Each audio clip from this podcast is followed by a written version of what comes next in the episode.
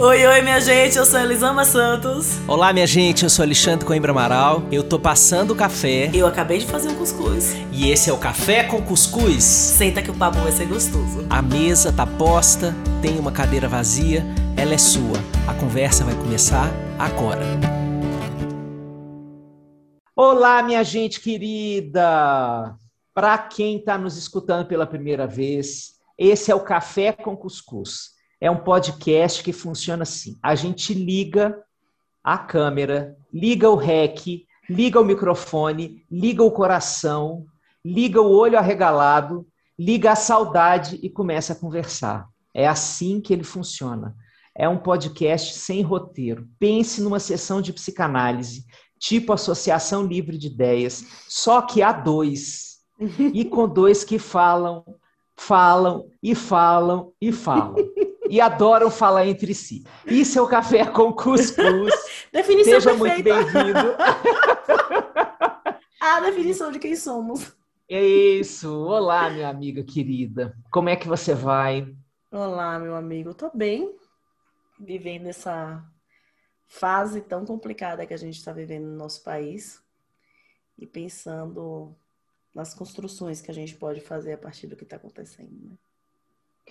É esse o tema que a gente sugere para você sentar aí na cadeirinha vazia da nossa mesa e conversar com a gente. Sabe o que, que é, minha gente? Olha só.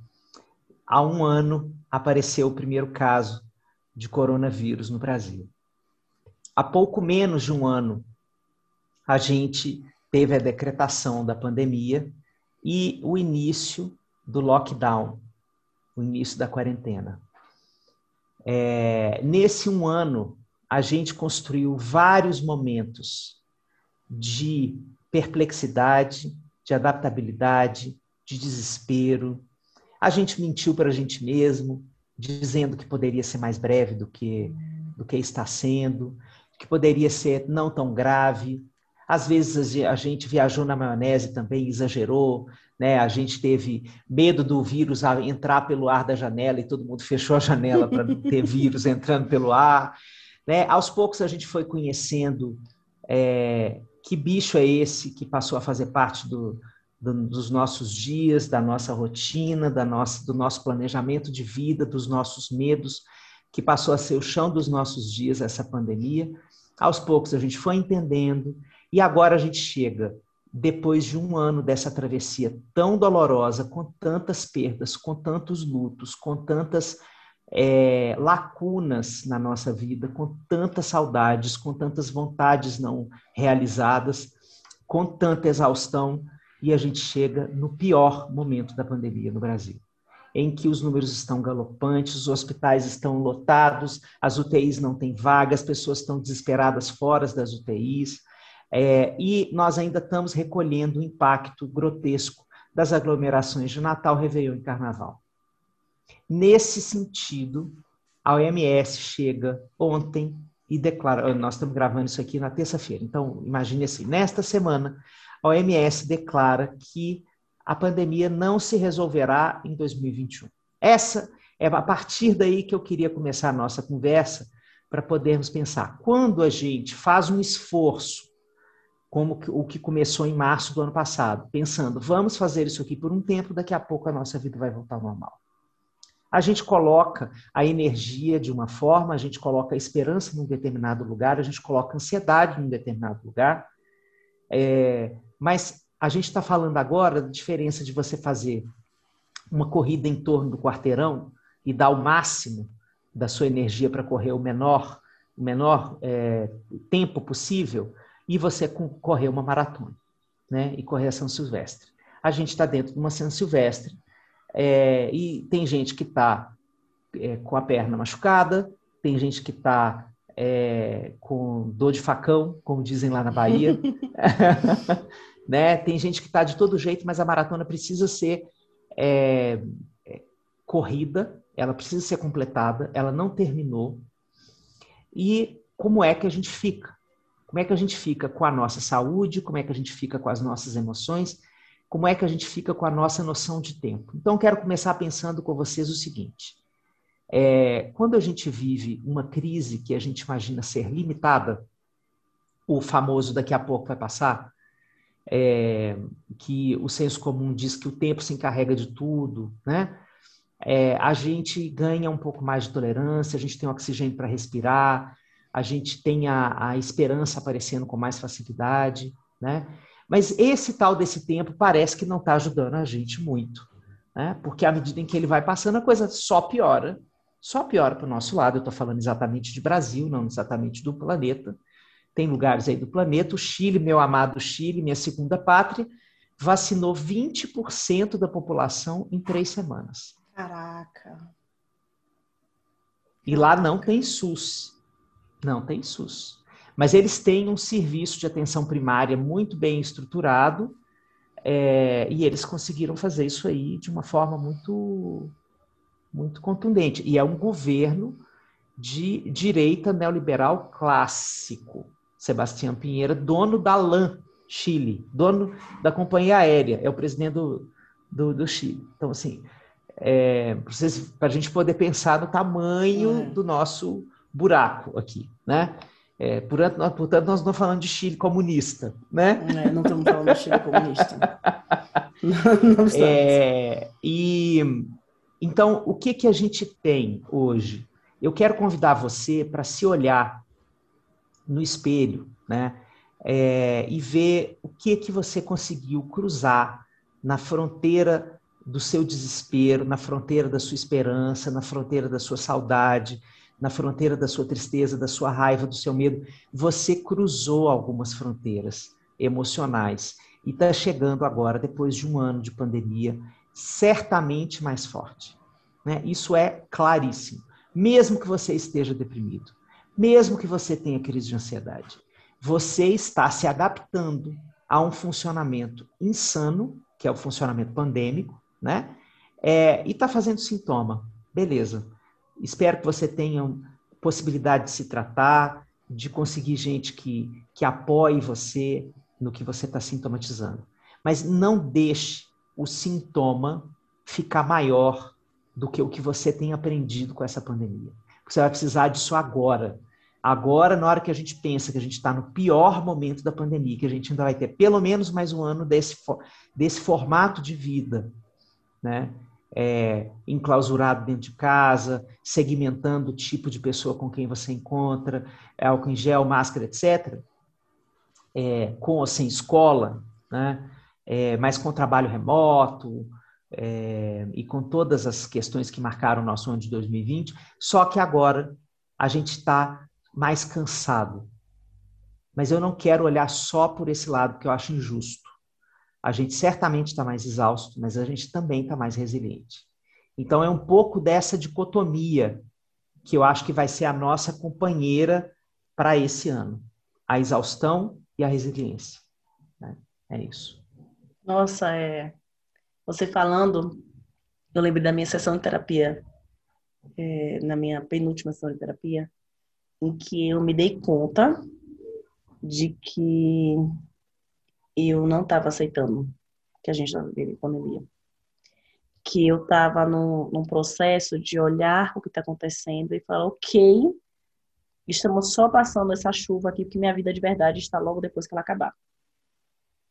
Então, essa sensação de que deu, apertaram pausa nos meus planos. E eu tô aqui, funcional, trabalhando, fazendo as coisas como são necess é necessário fazer, mas essa não é a minha vida de verdade. Essa Sim. é uma vida provisória, um período exato de tempo, e que é, ela vai passar. E uhum. eu percebi que o meu foco estava muito em passar a fase. E em diversos momentos, eu estava contando para ele o meu o comportamento da minha afilhada. Quando ela era neném, nós tínhamos dois anos, a gente saía com ela e às vezes quando a gente estava perto de casa ela vinha caminhando, né? E aí a gente fazia, é, quando ela queria colo, ela parava e fazia coio, coio. E eu falei, Júlia, a gente tá cansada, agora a gente não vai te dar colo, a gente tá perto de casa, você consegue. Aí ela cruzava os bracinhos, olhava pra cara, a gente fazia, então não vou ir. Então assim, então não vou ir. E ficava com o bracinho cruzado no meio da rua. tipo, então não vou ir. E parava empacava onde ela estava. Como boa canceriana, ela parava ali e acabou, assim. Esse é o meu momento, então não vou ir. E era muito engraçado esse então não vou ir. A gente acabava rindo pegava ela e levava no colo, enfim. E eu tava falando com ele que eu tava de birra. Eu, eu me percebi muito de birra com esse ano. Que eu me percebi muitíssimo agora em 2020, talvez nesse comecinho de 2021, é, com o braço cruzado e fazendo igual a ela, tipo, então eu não vou ir. Não é do meu jeito, não, então eu não vou ir. Tá, tipo, ok. tipo, eu tava total, assim, eu falei com, meu, com, com o terapeuta, gente, mas eu me, me vi agora, assim, consegui ver a imagem dela de bracinho cruzado no meio da rua, já na esquina de casa, falando, então eu não vou ir. E eu vi que eu tô fazendo, então eu não vou ir, que eu tava fazendo, então eu não vou ir, sabe? Assim, não é o momento, não, as coisas não estão como eu planejava, tenho muitos lutos para ver nesse momento, assim, vou fazer o que dá para fazer, acabou. Vou fazer o que tem que ser feito para ninguém morrer, e acabou. Vou sobreviver. Mas o modo sobrevivência não é um modo que você pode ficar por muito tempo. Né? Ele não é saudável para ficar por muito tempo. Ele não é sustentável para você viver por muito tempo. Né? Você não, não vive de verdade quando você está no modo sobrevivência. Não mesmo. E, e foi interessante perceber isso e começar a pensar nessa coisa de, ok, e a vida é agora? Não tá botão de pausa apertado. Tenho os meus lutos, muitos deles. Tá difícil acreditar no que tá acontecendo? Demais. Eu sou a pessoa da aglomeração, eu sou a pessoa de estar em galera, eu sou a pessoa de, de, de, de, de bater na porta dos amigos, você bem sabe, falando, tô levando um bolo, posso ir bater papo com você? Eu sou essa pessoa. É muito difícil não ter essa liberdade. É... E eu percebi que eu estava reagindo de uma maneira muito regredida à pandemia, Nesse sentido, assim, ela estava ativando a minha fase mais impotente, que foi a infância. Ela estava ativando a raiva e a reatividade que eu tinha enquanto criança de falar: você não manda em mim, você não manda em mim, sabe? tipo, você tava falando para Covid, pro isso. Covid, pra vida, tipo, você não em mim, não vou fazer, eu não quero saber, tipo, vai passar, tipo, você não vai ficar aqui para sempre. Que nem criança quando pensa assim, eu vou, um dia eu vou fazer 18, eu vou Sim. fazer 18 e vou sair de casa porque eu vou fazer 18.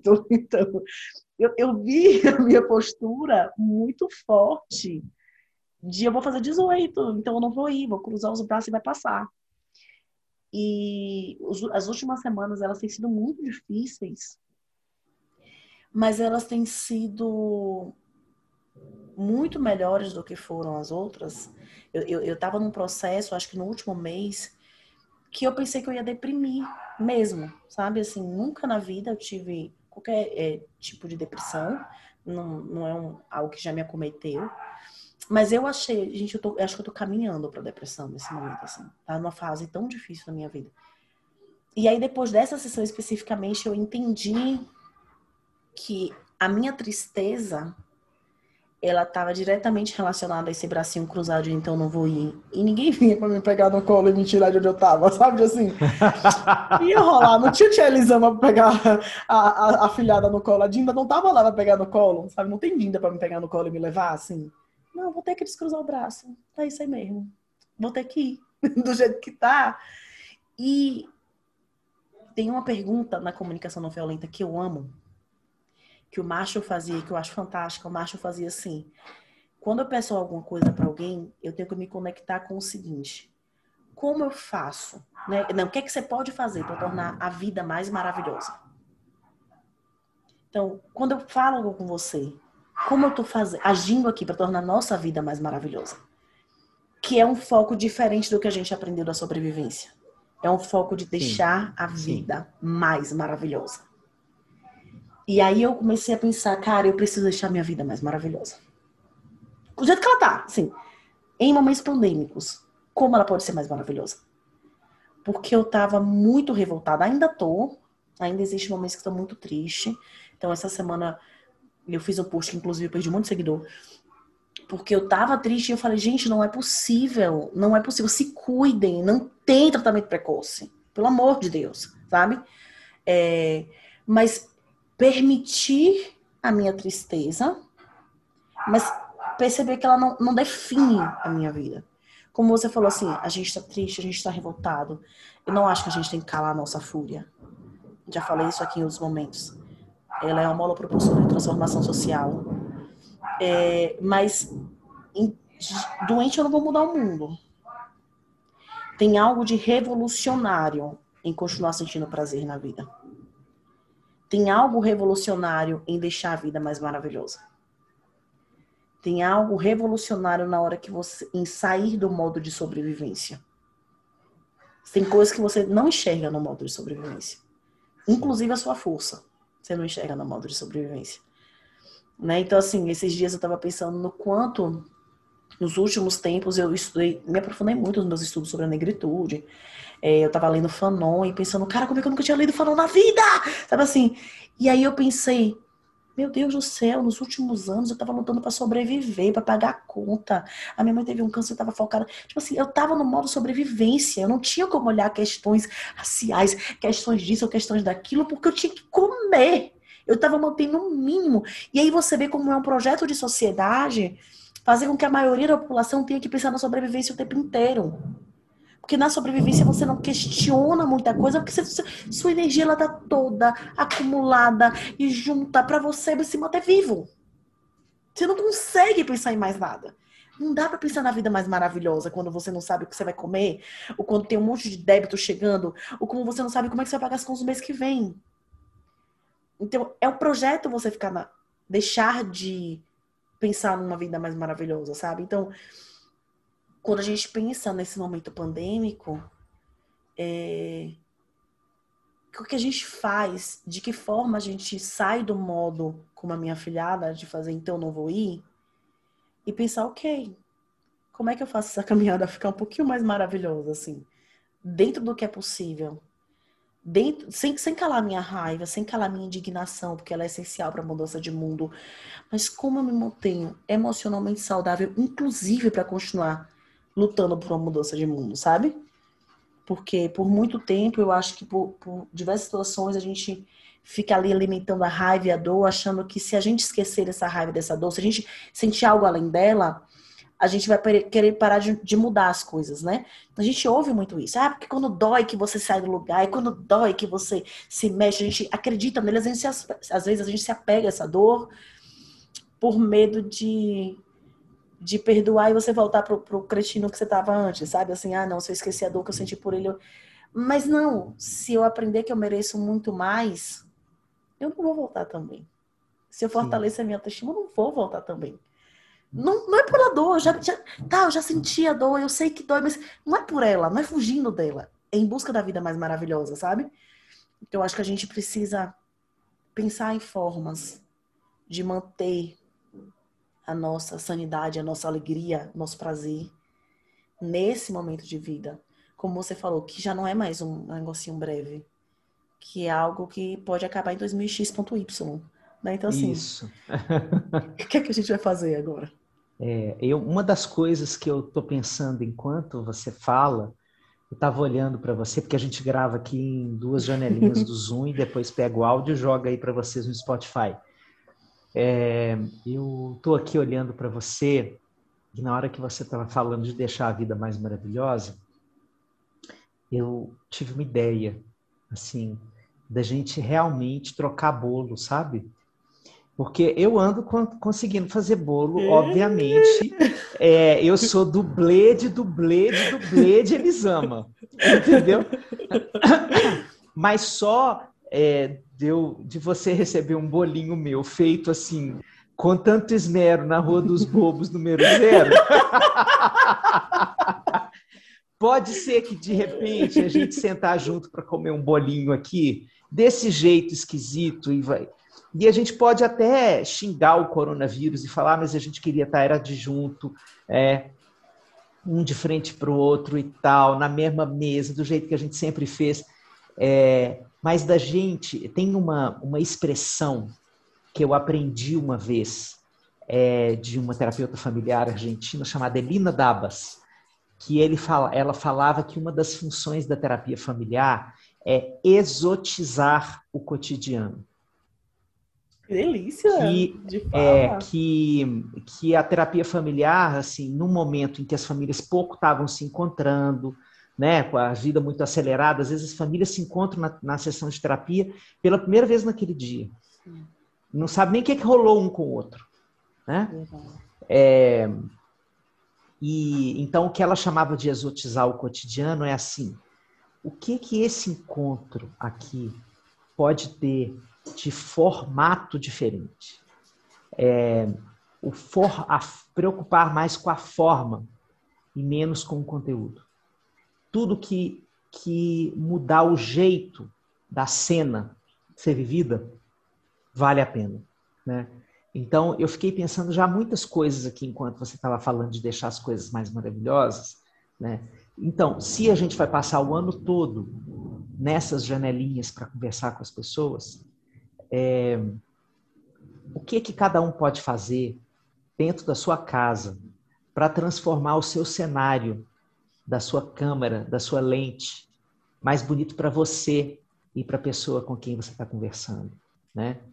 É, que coisas você não tem dito para as pessoas com quem você conversa é, e que tem sido uma falta para você. Muito provavelmente você tem um monte de coisas que estão passando pelo seu coração e pela sua cabeça, um monte de pessoas que topariam escutar essas coisas de você, mas é, o pensamento é, eu acho que é um pensamento delicado que a gente tem vivido, é o seguinte pensamento.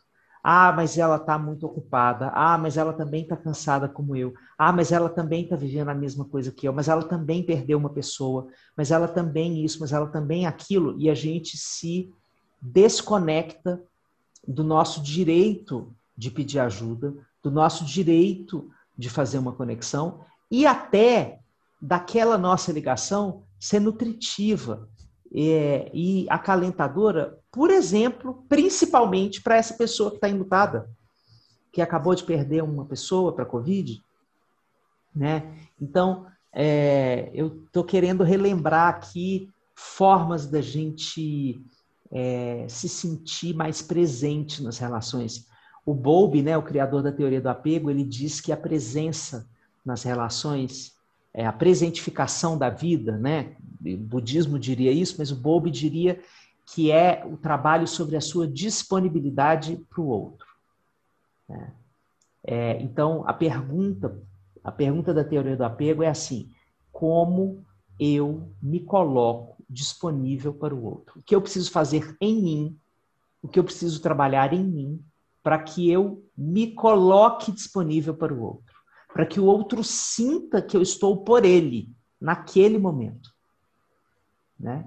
Tem alguma tem um exercício interno, um olhar, um olhar de uma consciência de si. E às vezes alguma coisa que eu tenho que fazer pode ser mudar a postura, pode ser as coisas que eu digo, pode ser o jeito de olhar, né? Mas eu não me furtar a prestar atenção em como eu estou me colocando para o outro porque não tem maior música para os ouvidos humanos do que uma pessoa interessada em escutar aquela história, uma pessoa interessada em abraçar, mesmo que desse jeito estranho, que os abraços viraram palavras ou olhares. Né? É, mas eu acho que tem muita coisa que a gente pode fazer para transformar é, o formato do encontro. Se o encontro é só virtual, ainda mais agora nesse caos de todas as UTIs do Brasil 110% lotadas, se o nosso formato é esse, né, é, e ainda vai ser esse o formato de escola, de home office, de encontro com os amigos, de encontro com parente, né, se esse vai ser o formato, como nós vamos exotizar esse formato e deixar esse formato de vida mais maravilhoso? Nossa, é. Eu fiquei pensando aqui que no último ano a gente foi é, criativo de diversas formas na nossa família, que assim, a minha irmã se fez muito presente, mesmo sem estar aqui, né? A gente fez muitas mudanças quando a quarentena começou. A minha casa, a gente tinha três meses que tinha morado, tinha alugado, né, a casa. E tinha se mudado. E eu fiz muitas coisas na casa nesses últimos tempos. Eu acho que concentrar aqui, Xande, você vai tomar um susto, que a casa tá muito diferente. E com ela, assim, muitas das mudanças, assim, pintar o quarto. Teve a hora que eu botei o celular aqui e fui fazendo e conversando com ela na chamada de vídeo. Sabe?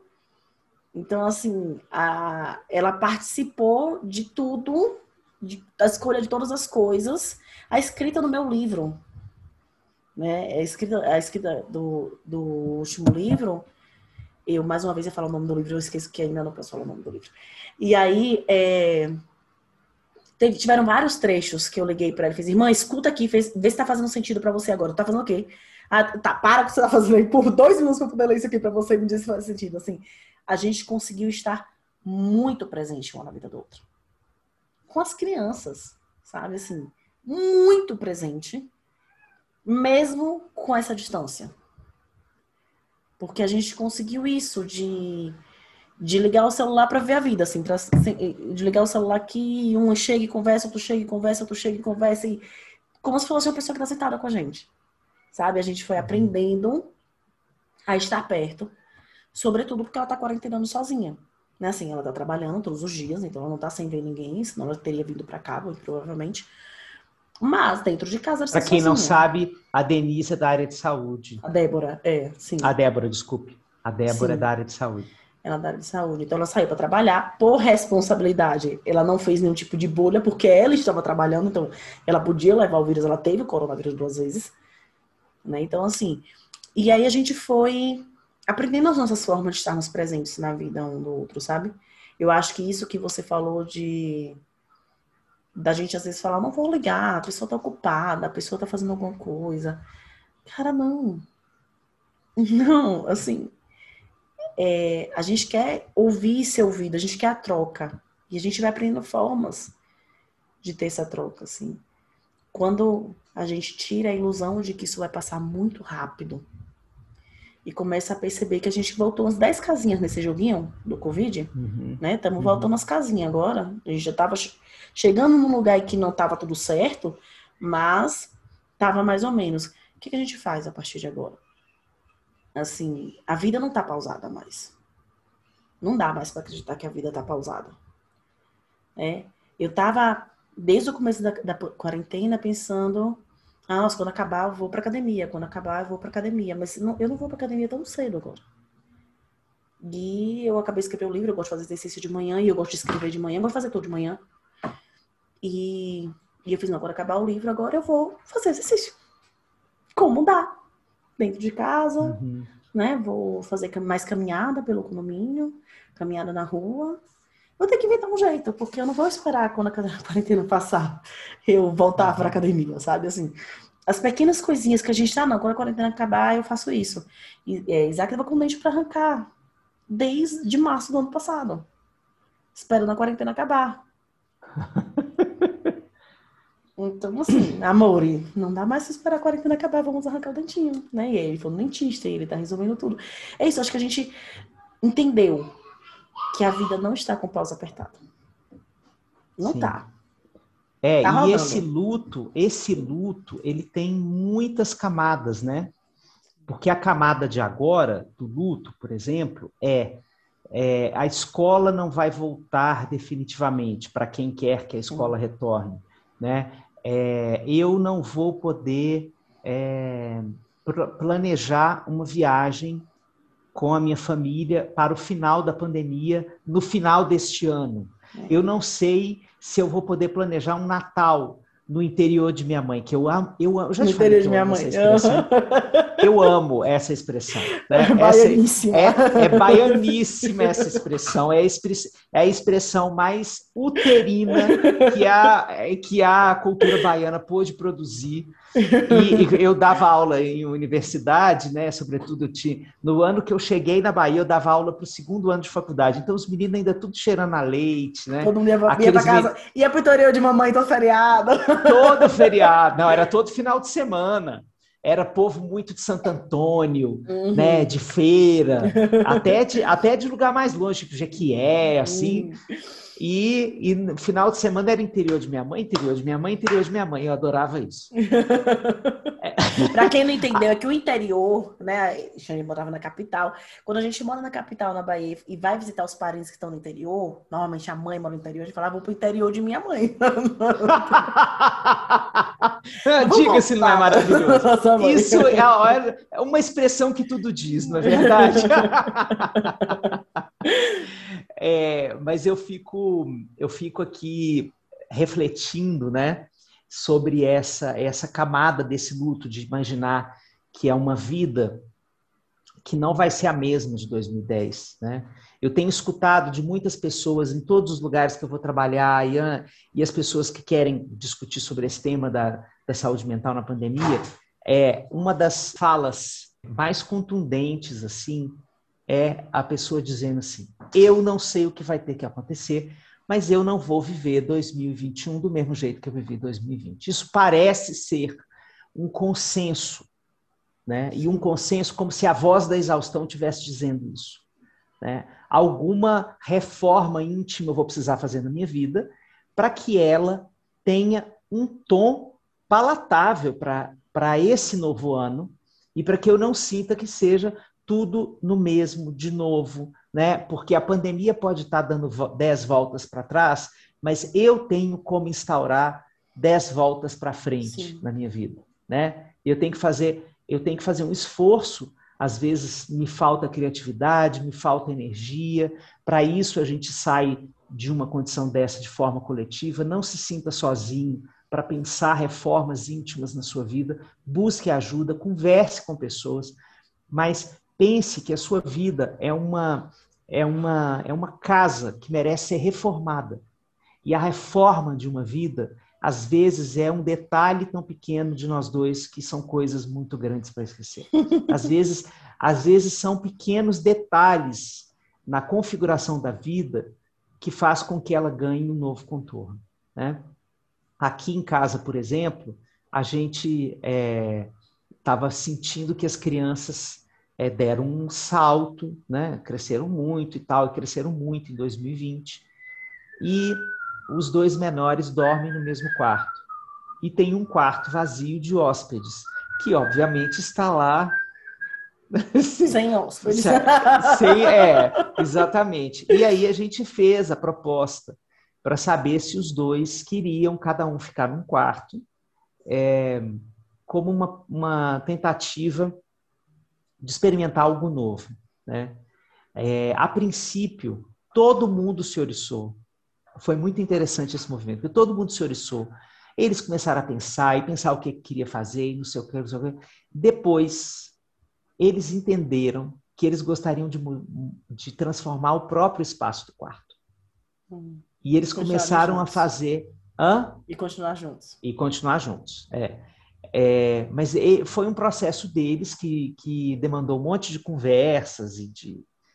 É, mas eles, eles transformaram algumas coisas no, no próprio quarto. Então, o Gael trouxe alguns brinquedos que ficavam, é, que ele brincava na sala, ele trouxe para o quarto, ele, ele mexeu na organização do quarto de outra forma. É, eles estão ocupando aquele espaço de uma forma, eu achei isso muito simbólico, uhum. como uma forma deles se dizerem que eles estão vivendo um novo ano. Então, acho que, é, e assim, veja, não teve compra de um par de meia para isso acontecer, não estamos falando de dinheiro, nós estamos falando só de ocupar o espaço, ocupar o tempo, ocupar a vida de uma forma diferente. Né? Sim. É, você falou de voltar às casas essa semana, antes de ontem. Eu tava muito chateada, e aí depois que eu tomei banho, eu fiquei pensando, nossa, a gente voltou para estacar zero da pandemia. Mas depois eu parei e fiz, calma, Elisama, respira, né? Respira, que a gente não voltou a estacar zero. A gente já sabe da pandemia muita coisa que a gente não sabia. A gente já tem conhecimento hoje de coisas que nós não tínhamos. Então, nós não vamos viver da mesma forma do começo do ano passado, porque a gente está num outro momento da nossa vida. A gente já experimentou muita coisa ao longo do ano do que a gente sustentava, do que a gente não sustentava, do que sabia, assim, Coisa mais libertadora que eu li nos últimos tempos. Você pode limpar suas compras por causa da leptospirose, mas não por causa do Covid. O Covid é pegar pelo ar. Você não precisa lavar as compras. E aí eu fiquei pensando, eu lembrei de março do ano passado, do quanto a gente chegava com o mercado como se ele fosse radioativo. Nossa! Né? Assim, ninguém encosta! Né? Você botava aquela pior cara para as crianças, ninguém encosta! Aí passou, então tem, a gente já sabe que não é assim que se transmite. Então a gente vai aprendendo, a gente já aprendeu muitas coisas sobre o vírus e sobre a transmissão dele e sobre o que a gente sustenta e o que a gente não sustenta. Então nós não voltamos exatamente para o mesmo ponto. A gente pode ter regredido um pouquinho na, na vivência dessa história, mas nós não voltamos para o ponto que a gente estava em 2020, sabe? A gente não está no 2020.2. Eu acho que foi o maior aprendizado da, da última semana, das últimas duas semanas para mim foi esse de entender que a vida não tá pausada, que esse não é o 2020.2, que eu vou descruzar os braços, e como diria minha filhada, eu vou ir, porque não tenho opção de então não vou ir no momento. Não, tamo, não estamos com essa opção no momento, não vai ter dindinha para me pegar no colo e me levar para casa. E que eu posso sentir tudo, sabe? Eu posso sentir a tristeza, eu posso sentir a indignação, eu posso sentir a angústia, eu posso sentir a esperança, eu posso sentir a felicidade e o prazer. Uma coisa, ela não vai necessariamente anular a outra, na minha experiência, do que a gente está na experiência do que a gente está vivendo. Então, eu acho que foi um, uma, tem sido um aprendizado imenso de enxergar toda essa loucura que a gente está vivendo, de entender que é uma loucura mesmo, nós não, não, nós estamos vivendo algo muito atípico, mas que a gente pode fazer desse momento atípico algo mais maravilhoso, na medida do possível, sabe? É isso, minha gente. Episódio curtinho, sabe? Porque tá caindo o, céu. Aqui, o mundo está caindo aqui em Cotia. E a gente vai encerrar o episódio antes dele encerrar com a gente, a gente perder a gravação, a luz acabar, porque a gente sabe bem como funcionam as coisas aqui. Pois então, é. Por, é, por restrições meteoro, meteorológicas, esse episódio vai ser mais curtinho. Eles amam. Um beijo. Até semana beijo, que vem. Obrigado, minha gente. Fiquem Te em paz amo. e contem pra gente das reinvenções das vidas de vocês. O que vocês estão fazendo para fazer algo mais maravilhoso pela sua vida, para exotizar o seu cotidiano pandêmico de 2021? Pode escrever para a gente que a gente quer saber de vocês. Beijo enorme e até semana que vem. Tchau. Beijo, tchau, tchau.